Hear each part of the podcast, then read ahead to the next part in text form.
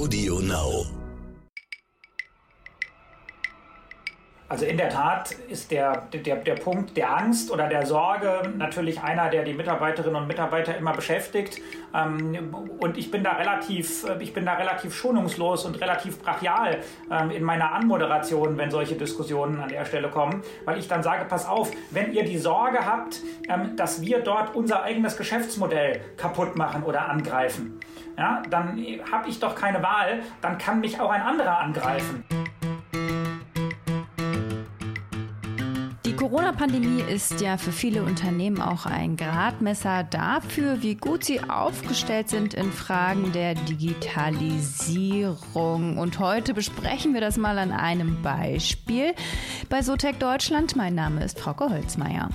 Ich bin Andreas Laukert, ja, und wir sprechen heute mit einem CEO eines Unternehmens, das konsequent in der Corona-Pandemie weiter digitalisiert hat.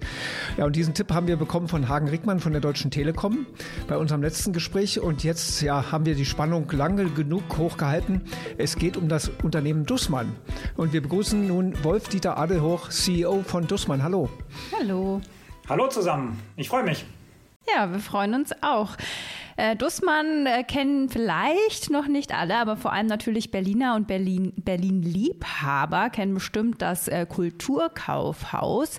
Beliebter Treffpunkt, äh, nicht nur für Bücherliebhaber. Aber Dussmann ist vor allem bekannt als milliardenschwerer Reinigungskonzern mit 60.000 Mitarbeitern, macht aber noch mehr Sicherheitsdienst, Gebäudetechnik und auch noch Seniorenheime. Ja, und äh, mal so ganz salopp gefragt, Digitalisierung in der Reinigungsbranche ist ja mehr als nur Saugroboter, oder?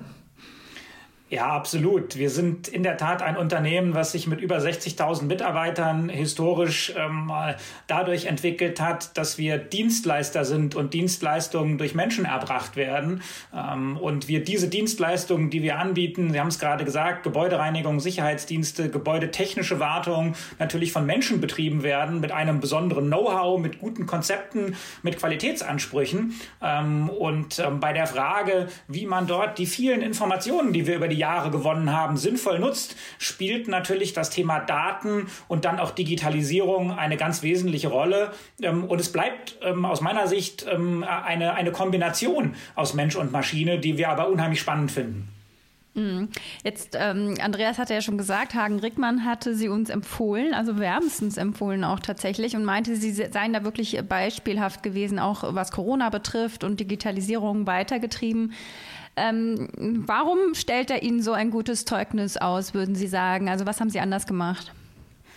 Also ich glaube, bei dem Thema Digitalisierung ähm, muss man sich voll und ganz bewusst dafür entscheiden, ähm, dass es richtig ist und dass man die Herausforderungen dabei auch annimmt. Äh, man darf dem nicht nur folgen, weil in den Zeitungen darüber geschrieben wird oder in Podcasts darüber berichtet wird, sondern man muss das eigentlich im täglichen ähm, Alltagsleben ähm, spüren, ähm, dass es Vorteile mit sich bringt, ähm, bestimmte Arbeitsprozesse zu digitalisieren, dass wir neue Geschäftsmodelle damit entwickeln können, neue Services damit entwickeln können und vielleicht auch ein bisschen als Stand Standort Deutschland einen Vorteil haben. Jetzt sind wir ja nicht ein deutsches, ein rein deutsches Unternehmen. Wir sind hier 1963 in München, ähm, mittlerweile in Berlin ähm, sitzend groß geworden, aber in 21 Ländern unterwegs. Aber vielleicht kommt auch durchaus ein bisschen der Impuls der Digitalisierung ähm, aus einem Land wie Deutschland. Wir arbeiten mit der Telekom schon, schon lange Jahre sehr strategisch und sehr partnerschaftlich ähm, an der Stelle zusammen ähm, und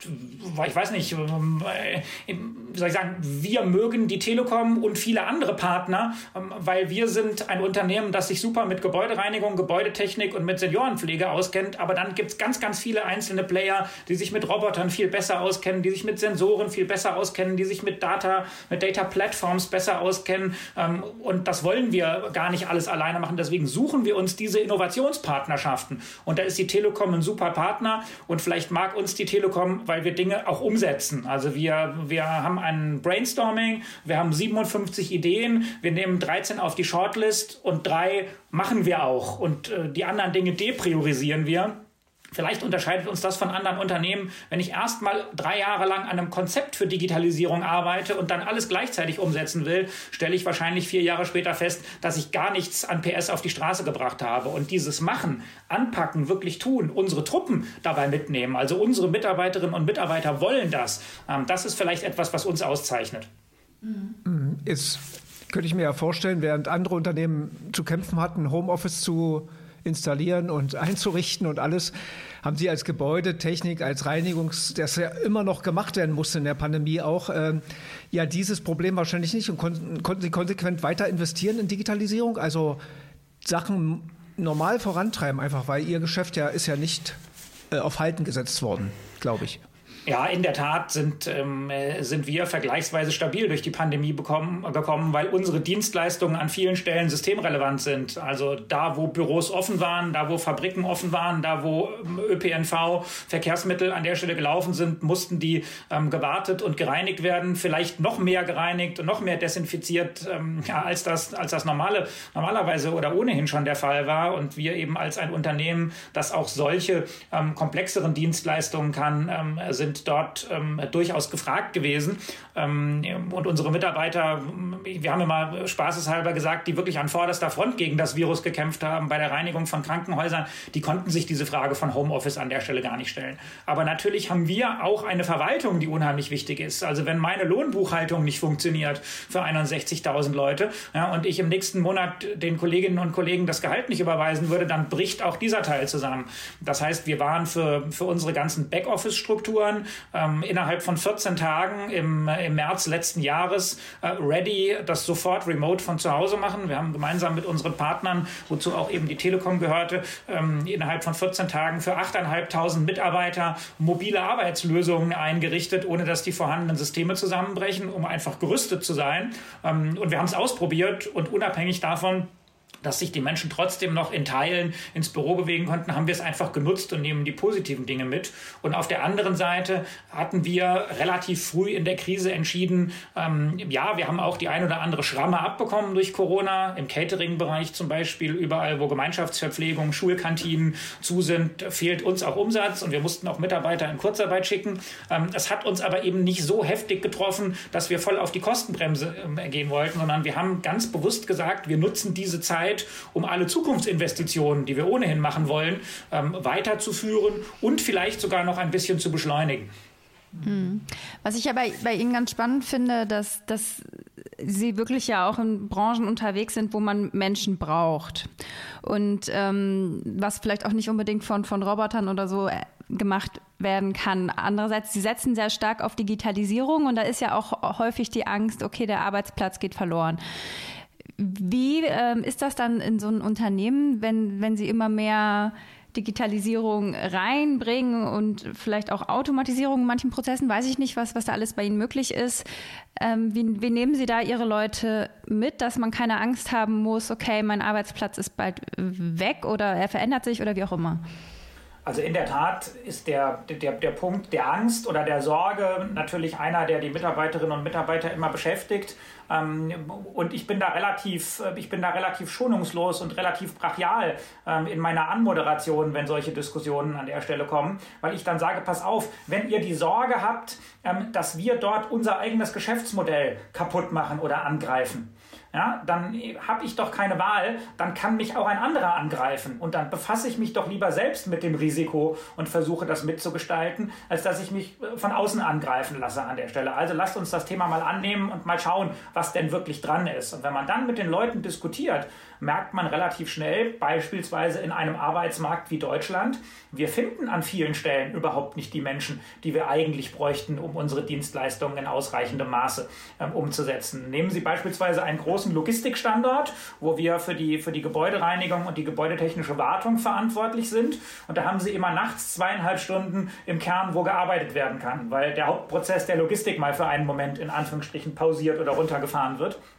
Und äh, jetzt haben sie so eine große Lagerhalle und da gibt es diese berühmten Aufsitzreinigungsmaschinen, wo ein Mensch drauf sitzt und das Lenkrad bedient ja, und seine Bahnen fährt, nachts zwischen zwei und vier. Das ist keine Tätigkeit, die wirklich die Menschen begeistert und da haben wir Schwierigkeiten, überhaupt Leute dafür zu finden. Und wenn ich dort einen, einen Reinigungsroboter integriere ähm, in mein Reinigungskonzept, ähm, habe ich überhaupt keinen Arbeitsplatz, der wegfällt. Ganz im Gegenteil, ich habe auf einmal einen neuen Arbeitsplatz, ähm, der entsteht, nämlich für den äh, Kollegen oder für für die Kollegin, die das sogenannte Mapping für den Roboter macht, die die technische Wartung des Roboters macht ähm, und auf einmal den Roboter, der uns etwas abnimmt, ähm, wo ich eine Schwierigkeit hätte, überhaupt einen Menschen zu finden. Und damit entsteht ein neuer Arbeitsplatz durch die Robotik, ohne dass ein anderer wegfällt. Und wir werden sogar ein interessanterer Arbeitgeber, als wir das vorher waren. Und dann bleiben bestimmte Bereiche jetzt in den, äh, ähm, in den Waschräumen oder in den Toiletten mit einem Roboter zu reinigen oder eine komplexe Treppenanlage oder sowas, das geht eben nicht. Das heißt, es bleibt ein Team von Menschen im Einsatz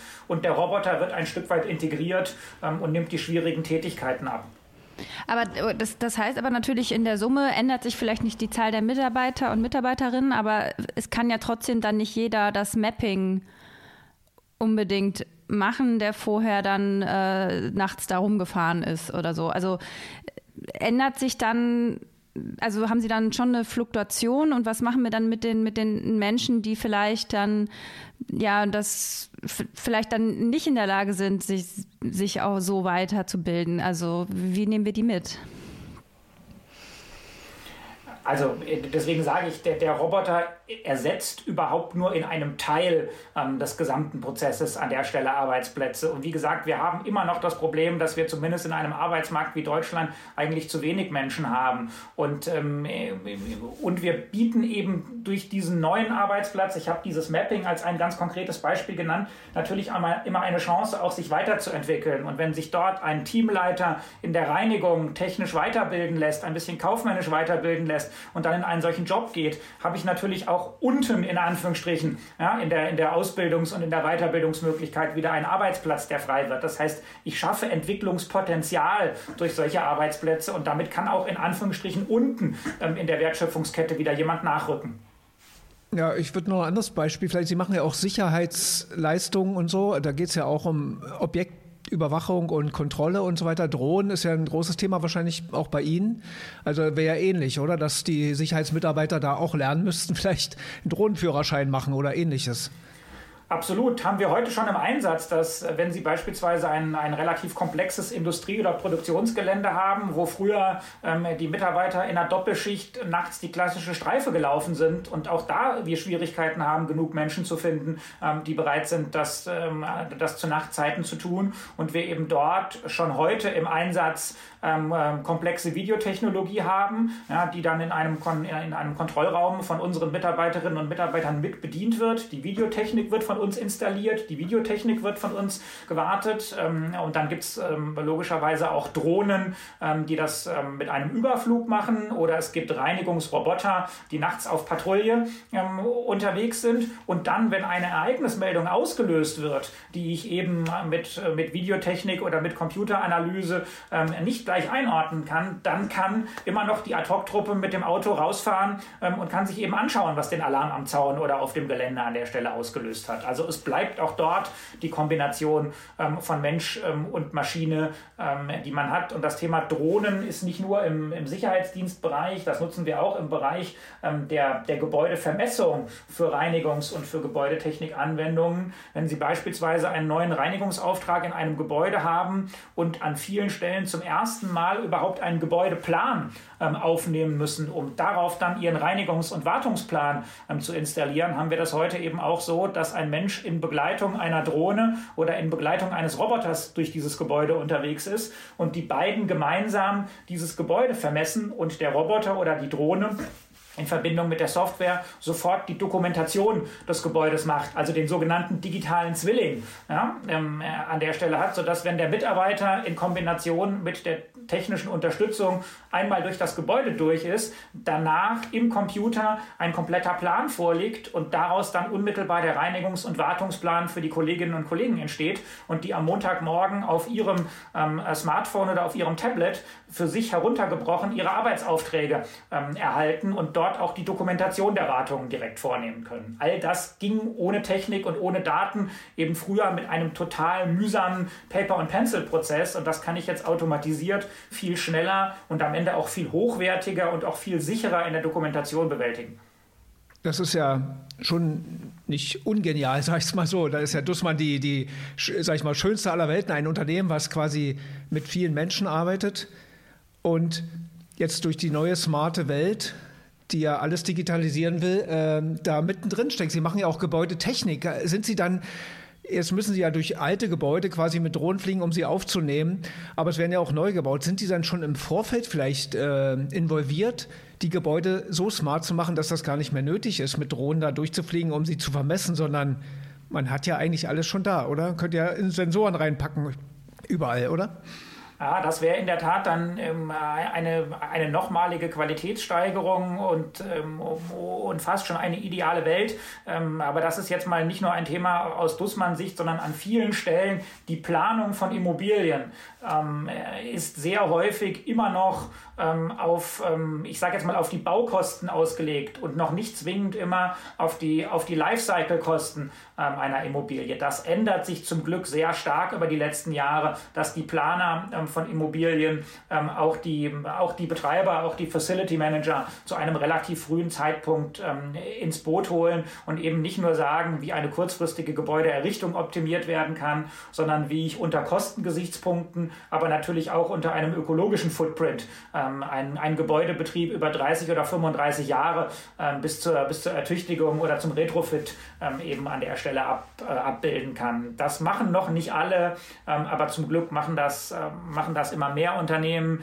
Ich bin ehrenamtlich auch in der, in der GEFMA aktiv, das ist der Deutsche Facility Management Verband ähm, und da sind eben nicht nur die Dienstleistungsunternehmen mit dabei, ähm, sondern auch die Corporate Real Estate Management Verantwortlichen in einem Verband organisiert, auch die Universitäten, ähm, auch die Berater. Und da führen wir diese Diskussionen eben sehr, sehr intensiv.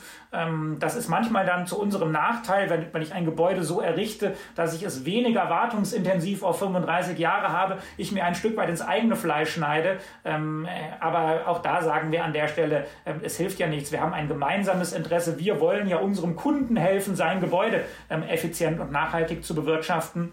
Und dann bringen wir uns auch gerne mit unserem Know-how schon in der Planungsphase an der Stelle ein. Das ist dann auf Dauer eine Win-Win-Situation. Mm, nehmen Sie uns mal irgendwie mit zu so einem Prozess, wo Sie sagen, okay, das ist eine Technologie, die uns weiterhelfen kann. Sie haben schon gesagt, von mir aus 57 Ideen, 13 Shortlist, drei werden umgesetzt. Wie lange wie gehen Sie das an? Wie lange dauert es, bis dann wirklich was etabliert ist? Haben Sie da eine Testphase? Wie funktioniert das?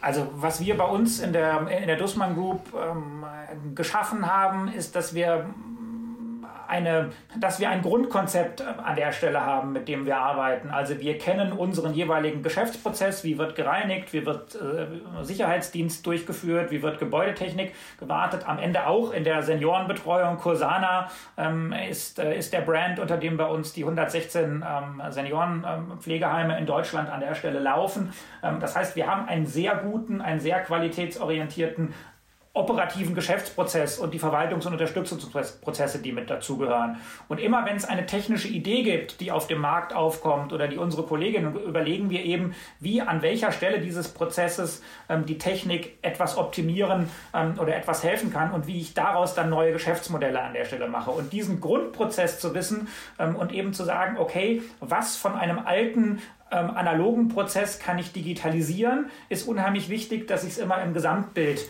ähm, an der Stelle sehe. Um ein Beispiel ähm, zu nehmen, wir haben heute schon ähm, an vielen Stellen ähm, Tätigkeiten, die in einem Gebäude sind ähm, und wir nutzen die Informationen überhaupt nicht ausreichend genug, die es gibt. Also wir bekommen einen Reinigungsplan vorgegeben, wo drin steht, dass wir jeden Morgen die Konferenzräume reinigen sollen. So, und dann sagen unsere Leute, das ist doch eigentlich Unsinn, weil wenn ein Konferenzraum nicht genutzt wurde, brauche ich den auch nicht zu reinigen. Das heißt, ich fange an, mit einem relativ simplen Sensor die Konferenzräume auszustatten. Oder ich fange an, einfach auf das Konferenzraumbuchungssystem oder den Outlook-Kalender an der Stelle zuzugreifen. Das hilft mir jetzt aber nur etwas, wenn ich meinen Prozess mit einer Software so abgebildet habe, dass ich mit dieser Information ähm, unmittelbar etwas anfangen kann. Das heißt, der Sensor alleine ähm, reicht mir eben nicht, sondern ich brauche ähm, ein, ein Computer-Aided äh, Facility Management System, das mit diesen Informationen ähm, überhaupt etwas anfangen kann. Und dann muss ich diesem System auch noch etwas beibringen, weil es natürlich, Sie alle haben eine ungefähre Vorstellung, wenn Sie so, die, die, diese, diese schönen schwarzen Konferenztische in dem Konferenzraum haben und der von Montag bis Mittwoch nicht genutzt wurde damit kein Impuls ausgelöst wird, dann das Reinigungsteam da nicht da war und jetzt donnerstags morgens Sie in diesen Konferenzraum reinkommen, dann können Sie mit dem Finger den Staub vom Tisch wegwischen und der ist nicht nutzbar. Ja, das heißt, Sie müssen dieser Software etwas beibringen, was nur der richtig gute Facility Manager kann, nämlich zu sagen, bevor der Raum genutzt wird, nachdem er vier oder fünf Tage nicht in Betrieb war, sollte da jemand sauber machen. Und das ist der Mehrwert, den wir ein Stück weit mitbringen. Der Kunde hat immer sein Objekt, er hat seine eine Immobilie oder fünf oder zehn. Und wir haben eben das Wissen aus Tausenden oder aus Millionen von Immobilien, wie man so etwas ähm, an der Stelle organisieren kann. Und das ist ein bisschen der Weg, wie wir vorgehen. Ähm, und wenn ich diese Basis habe, dann kann ich eine solche Innovation eigentlich total schnell austesten. Also diese Sensorthema Sensorthematik hat bei uns 14 Tage gedauert. Wir haben uns 20 verschiedene Sensoren ausgesucht, die haben wir wir in den Pilotobjekten gemeinsam mit dem Kunden verbaut. Von, einem, von Bewegungsmeldern, von Türsensoren, von Wärmesensoren, die unter die Tischplatten geklebt wurden. Wie viele Menschen haben da gesessen? Von CO2-Meldern im Raum. So, und wir haben die einfach ausprobiert. Aber das ging nur, weil wir das Basissystem bei uns eben in Funktion hatten, sodass diese Sensoren auch ausgelesen wurden. Und am längsten hat in den 14 Tagen ähm, die Diskussion, nein, die konstruktiven Gespräche mit, äh, mit dem Betriebsrat an der Stelle ähm, äh, geführt, um zu sagen, wir sammeln da keine personenbezogenen Daten, aber das meine ich jetzt gar nicht negativ, weil das haben wir ja, auch ja. innerhalb von zwei Tagen klären können und haben formal eine kleine Betriebsvereinbarung für dieses Pilotprojekt und für dieses Objekt gemacht und die Kolleginnen und Kollegen unterstützen uns da sehr mit dabei. Also das kann relativ schnell gehen, wenn Sie eine, ein, wenn Sie eine Basis, ein Grundkonzept haben, wo man solche Dinge andocken kann. Ja, das ist ja interessant, weil seit Jahrzehnten versuchen ja Programmierer Wissen in in Computer reinzustecken. Ja? Also ihr Facility Manager, der jahrzehntelange Erfahrung hat, das lässt sich mal nicht so einfach in Algorithmen übersetzen. Ne? Also wenn Sie das irgendeinem Programmierer erzählen, dann, der keine Ahnung hat vom Saubermachen, das haben die ja meistens nicht, ähm, dann äh, guckt er auch wie ein Schwein ins Uhrwerk und sagt, ja, was soll ich damit jetzt anfangen? Also haben Sie da eigene Leute? Kaufen Sie Programmierer ein, die Ihnen das dann, dieses Wissen in Algorithmen übersetzen? Oder versuchen Sie das doch fremden Firmen zu erklären, wie, wie gereinigt wird und ihre Erfahrung denen beizubringen? Also da sehe ich echt ein Problem eigentlich. Also wir haben, wir haben eine ganz coole Truppe ähm, bei uns ähm, in der IT und wir haben ähm, Sparringspartner im operativen Geschäft, denen wir erlauben, mit einem äh, relevanten Teil ihrer Arbeitszeit sich mit solchen Themen zu beschäftigen. Weil ansonsten haben sie das Problem, dass sie eine IT haben, die eigentlich gar nicht genau das operative Geschäft versteht ja, und an Software oder an Hardware arbeitet ähm, und denkt, sie haben tolle Ideen. Oder sie haben Leute im operativen Geschäft, die eigentlich die Idee einer Erleichterung oder einer technischen Umsetzung haben, die aber keine Zeit haben, weil sie sofort zum nächsten Kundenobjekt an der Stelle müssen. Das ist ein Teil der, der Investitionslogik, dass sie Menschen Zeit geben, diese Schnittstelle zwischen dem Know-how von Reinigung, von Gebäudetechnik, von Seniorenpflege hinzubekommen und dann IT-affinen Menschen auf der anderen Seite, um das zu machen. Und dann bleibt natürlich auch richtig, das ist das, was ich eingangs kurz gesagt habe, wir können nicht in allen Digitalthemen ähm, der Beste sein. Wir sind eins der besten äh, äh, Facility Management Unternehmen und wir sind eins der besten Seniorenbetreuungsunternehmen, aber wir können jetzt nicht auch der der Drohnen- und der Sensor- und der Software- und der KI-Experte an der Stelle sein. Ähm, und da gehen wir eben sehr stark in Kooperationen ähm, rein und holen uns die Partner, die sich auch freuen, dass sie mit uns einen echten Anwendungsfall an der Stelle haben. Also die haben ja vielleicht auch eine gute Idee oder haben eine technische Umsetzung, aber sagen auch, Mensch, uns fehlt jetzt ein Unternehmen, das mal sagt, wir, wir erproben das mal, wir machen das einfach mal. Und da sind wir dann, glaube ich, der ideale Partner und wir haben auch super Kunden an der Stelle mit dabei, weil wir natürlich sagen, okay, wir kommen mit unserem Facility Management Konzept, wir brauchen aber den Kunden, weil wir das ja alles machen, um für den Kunden am Ende einen Vorteil ähm, zu erreichen. Und in dieser Kooperation mit Technologiepartnern von außen, ähm, die wir mit ins Boot holen zu den verschiedenen Themen, mit Kunden, die innovationsbereit sind und mit unseren äh, Mitarbeiterinnen und Mitarbeitern, die das machen wollen, kommt man dann wirklich voran und hat Stück für Stück bestimmte Dinge, wo man sagt, hey, das klingt erstmal total verrückt, das geht aber heute schon und da wird sogar heute schon ein Business Case draus und dann integrieren wir das äh, in unser Reinigungskonzept. Wir haben aber auch andere Dinge, wo wir sagen, da ist wahrscheinlich das technische Gerät oder die Software heute noch zu teuer, sodass ich das betriebswirtschaftlich gar nicht abbilden kann. Dann speichern wir das, aber depriorisieren es auch und laufen nicht irgendwelchen völlig verrückten Ideen an der Stelle nach. Wie, wie bereiten Sie sich denn auf so eine Nach-Corona-Zeit vor im Sinne von, es heißt ja schon, äh, ja, Homeoffice wird bleiben, äh, tralala, ob Unternehmen Büroflächen abbauen. Ist das was, wo Sie schon sich darauf vorbereiten oder ist das eher marginal? Da bereiten wir uns darauf vor, aus zwei Gründen. Also zum einen haben wir das natürlich für unsere eigenen ähm, Verwaltungseinheiten als eine ganz spannende Diskussion. Zum anderen beraten wir unsere Kunden bei dieser Frage. Also wir warten jetzt nicht darauf, dass der Kunde fragt, ich reduziere meine Fläche und reduziere dir die, weiß ich nicht, die Quadratmeter, die du zu reinigen hast, sondern wir sind in einem sehr engen und einem sehr strategischen Dialog mit unseren Kunden über die Frage, wie sieht denn das Büro der Zukunft aus? Und das ist von Branche zu Branche unterschiedlich, je nachdem, bei welchen Kunden ähm, Sie da reinschauen. Ich glaube, dass sich die Zahl ähm, der, der Menschen, die permanent in einem Büro sind, im Vergleich zu vor der Pandemie reduziert. Ähm, aber ob sich wirklich die Quadratmeterzahlen von Bürofläche reduzieren, da bin ich sehr gespannt die Menschen, die ins Büro gehen, werden das Büro vielleicht in Zukunft anders nutzen. Also erstens, es gibt Leute, die haben zu Hause überhaupt keinen Platz, um da zu arbeiten. Die wollen ähm, einen, einen Arbeitsplatz haben. Das wird vielleicht aber eher ein Shared Desk an der Stelle sein, als genau das eine Büro mit der Raumnummer 3.04 und der eigenen Pflanze und den Bildern der Familie auf dem Tisch. Sondern die sagen montags, ich komme diese Woche Mittwoch und Freitags ins Büro und brauche einen Arbeitsplatz und bekommen den über eine Software an der Stelle zugewiesen. Das heißt, die Frage, wie organisiere ich das Büro der Zukunft, ist etwas, wo wir unseren Kunden dabei zu helfen, das zu tun. Und da bekomme ich dann natürlich auch ganz andere Anforderungen an einen Facility Manager, weil dann macht es schon Sinn, wenn ich wechselnde Tische habe, wenn diese auch wirklich jeden Morgen oder jeden Abend gereinigt und unter Umständen auch desinfiziert werden. Das Thema Corona wird sich hoffentlich ähm, äh, ein Stück weit erledigen, aber natürlich bleibt dieser Virus und natürlich kommen neue Dinge mit dazu.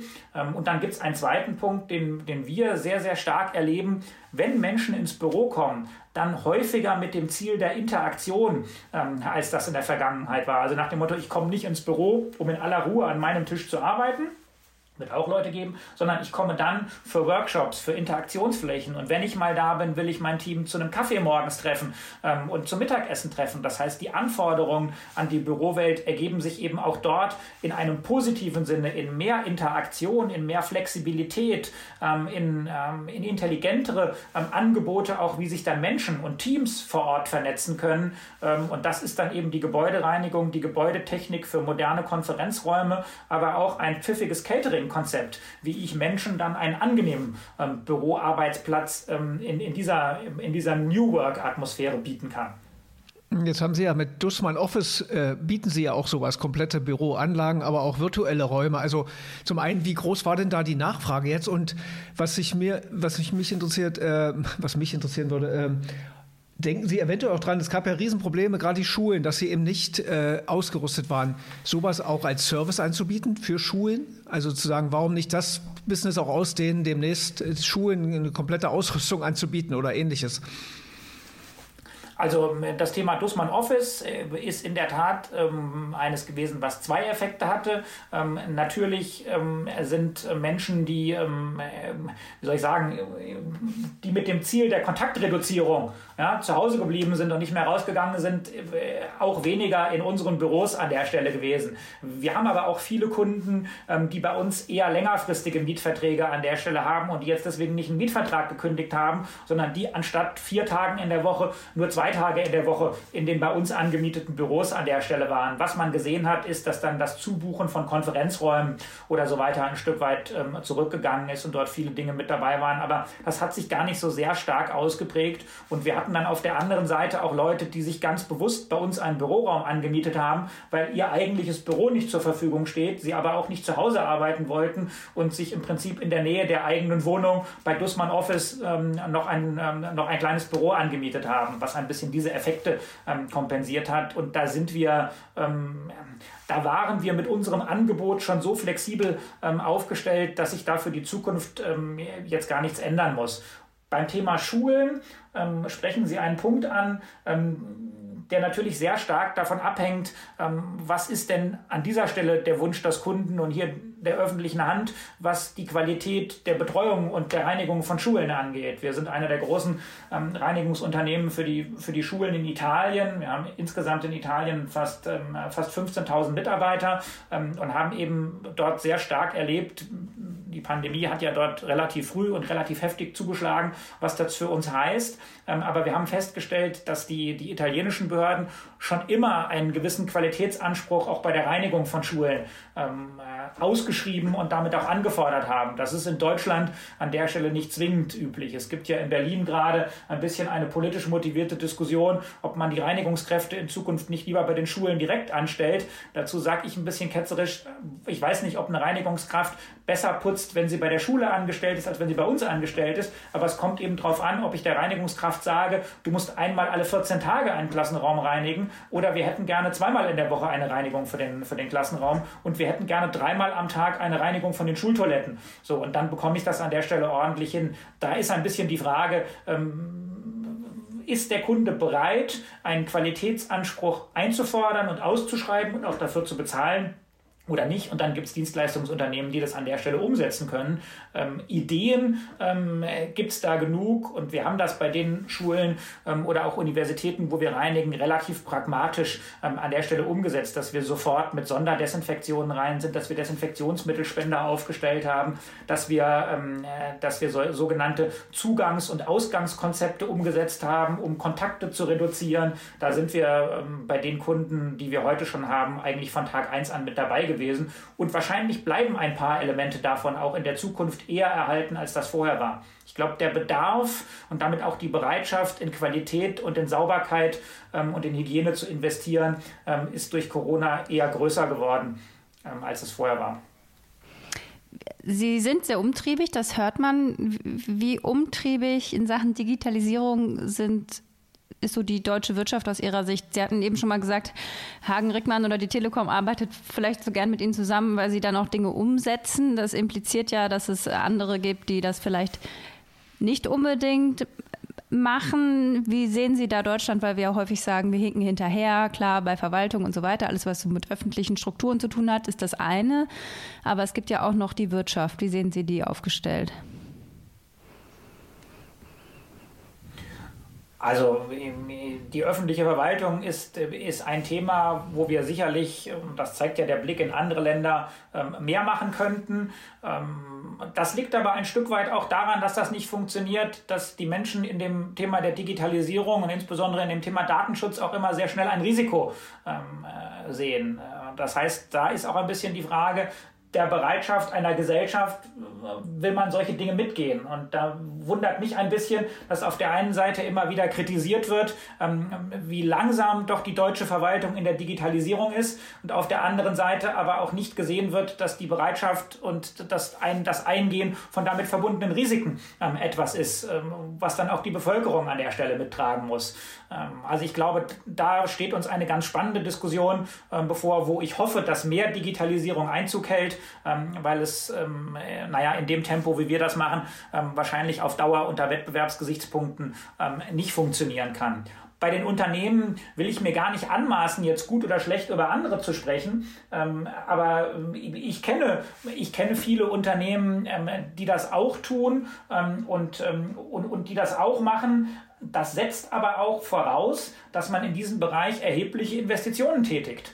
Ja, und ich glaube, das ist manchmal das Problem, dass viele Unternehmen, die auf einen kurzfristigen Investitionshorizont ausgerichtet sind, ähm, vielleicht ähm, diese Investition ein Stück weit scheuen. Das ist der Vorteil an der Dussmann Group. Wir sind ein Familienunternehmen äh, und haben einen relativ äh, nachhaltigen und langfristigen ähm, Investitionshorizont. Und ich habe viele Investitionen, die wir gerade in den letzten zwölf Monaten ähm, in das Thema Digitalisierung und Innovation gesteckt haben, äh, nicht innerhalb von zwei oder innerhalb von drei Jahren refinanziert, sondern ich muss eigentlich sagen, das ist eine Zukunftsinvestition, die sich teilweise erst innerhalb der nächsten fünf oder erst innerhalb der nächsten zehn Jahre umsetzen lassen wird. Und ähm, das muss man eben ganz klar sehen. Das ist nicht ohne ähm, ohne finanzielle und personelle Ressourcen an der Stelle zu stemmen. Ich glaube aber daran, dass wenn ich auf Dauer ähm, in, ähm, im internationalen Vergleich mithalten will, ich um diese Themen nicht herumkomme und dann muss ich diesen Weg ähm, an, an der Stelle auch gehen. Sonst werde ich irgendwann ähm, im, im Wettbewerb an der Stelle abgehängt, wenn ich das nicht tue. Und ähm, das muss dann jedes Unternehmen für sich selbst sagen, ob es die Leistungsfähigkeit, die finanzielle Leistungsfähigkeit hat, um diese Investition äh, mitzugehen oder nicht. Aber wir glauben eben daran, dass wenn ich Qualitätsdienstleister ähm, bleiben will oder in bestimmten Bereichen werden will, ähm, ich das nicht ohne ähm, Technik äh, und Digitalisierung hinbekommen kann. Der Wert meines Unternehmens ist heute oder historisch die Leistungsfähigkeit meiner 60.000 Mitarbeiterinnen und Mitarbeiter. Aber ich glaube, dass in den Daten, in den Informationen, die wir von all unseren Kunden, aus all unseren Objekten, die wir betreuen haben, ähm, ein ganz wesentlicher wertbildender Faktor der nächsten 10 bis 15 Jahre an der Stelle wird, den wir nutzen sollten, äh, um daraus wieder einen Vorteil ähm, für unsere Kunden zu machen. Und äh, das Know-how, das bisher und historisch immer in den Köpfen von unseren guten Mitarbeiterinnen und Mitarbeitern war, reicht in Zukunft nicht, sondern ich muss das mit den Informationen Informationen von meinen Reinigungsrobotern, von meinen Reinigungsmaschinen verknüpfen. Ich muss das mit den Informationen von Sensoren aus den Gebäuden verknüpfen. Ich muss das mit den Informationen der Wetterdaten verknüpfen. Und wenn ich dann all diese Informationen zusammennehme, dann bekomme ich ein Datenset, ähm, aus dem ich zum Mehrwert der, der Kunden die Informationen nutzen kann. Ja, also steht bald das D bei Dussmann für Datenunternehmen, Datenlieferant. Das äh, sind doch interessante Aussichten. Äh, ja, kommen wir doch zu unserer letzten Frage. Haben wir jetzt fast schon angeschnitten, aber wie, wie ja, die, Ihre Branche, ja, ich weiß gar nicht, da gibt es sicher noch viele andere Unternehmen. Wie, wie sehen Sie da so den, den Dienstleistungsbranche aufgestellt in der Digitalisierung? Äh, notenmäßig, wir fragen um nach einer Schulnote 1 bis 6. Ähm, ich bin da gar nicht so kritisch. Ich glaube, dass, äh, ich glaube, dass, wir, dass wir irgendwo im Bereich zwischen einer 2 und einer 3 ähm, an der Stelle sind. Ähm, das liegt aber auch daran, ähm, dass, ähm, ohne jetzt auch da irgendwelchen, irgendwelchen Wettbewerbern zu nahe zu treten, ähm, sie natürlich durchaus eine gewisse Größe haben müssen, um sich diese Innovationen überhaupt leisten zu können. Und es gibt, ähm, es gibt unheimlich viele kleine Unternehmen. Das gilt jetzt nicht nur für die Facility Management Branche, sondern es ist im Dienstleistungsbereich ja überall mit dabei, wo das natürlich schwierig ist, sich mit so vielen Themen gleichzeitig und so vielen Innovationen und auch Investitionen gleichzeitig zu beschäftigen. Und das ist ein bisschen der Vorteil von uns und auch von anderen großen Unternehmen, ja, dass ich natürlich jetzt in meinen 21 Ländern nicht alles 21 Mal entwickeln und umsetzen muss muss, sondern ähm, die Leute, die sich bei uns mit dem Drohnenthema am besten auskennen, sind in den Vereinigten Arabischen Emiraten. Die Leute, die sich mit den Sicherheitsrobotern am allerbesten auskennen, sind in Luxemburg. Das heißt, mein Vorteil ist, ich kann die Economies of Scale an der Stelle nutzen. Und deswegen ähm, glaube ich, dass die großen Unternehmen von den Schulnoten an der Stelle ein bisschen besser sind, einfach weil sie den Vorteil haben, die kritische Größe zu haben, um, um das zu tun. Und dann sage ich aber auch, wenn wir irgendwann die Dinge in ein Standardgeschäftsmodell integriert haben, dann sind auch die kleineren in der Lage, das ein bisschen zu adaptieren und, ähm, und ein bisschen zu übernehmen und zu kopieren. Jetzt nicht, äh, nicht vorwurfsvoll an der Stelle gemeint. Ähm, bis dahin sind die großen Unternehmen dann vielleicht aber an einer anderen Stelle wieder weiter in der, Informat in, in der Innovation, sodass der Wettbewerbsvorteil ähm, ein bisschen bleibt. Also ich bin da gar nicht so pessimistisch. Ähm, man muss es manchmal auch einfach nur machen. Hm. Ja, das klingt doch gut. Wolf-Dieter Adelhoch, Dankeschön. Ja, vielen Dank. Ich danke Ihnen.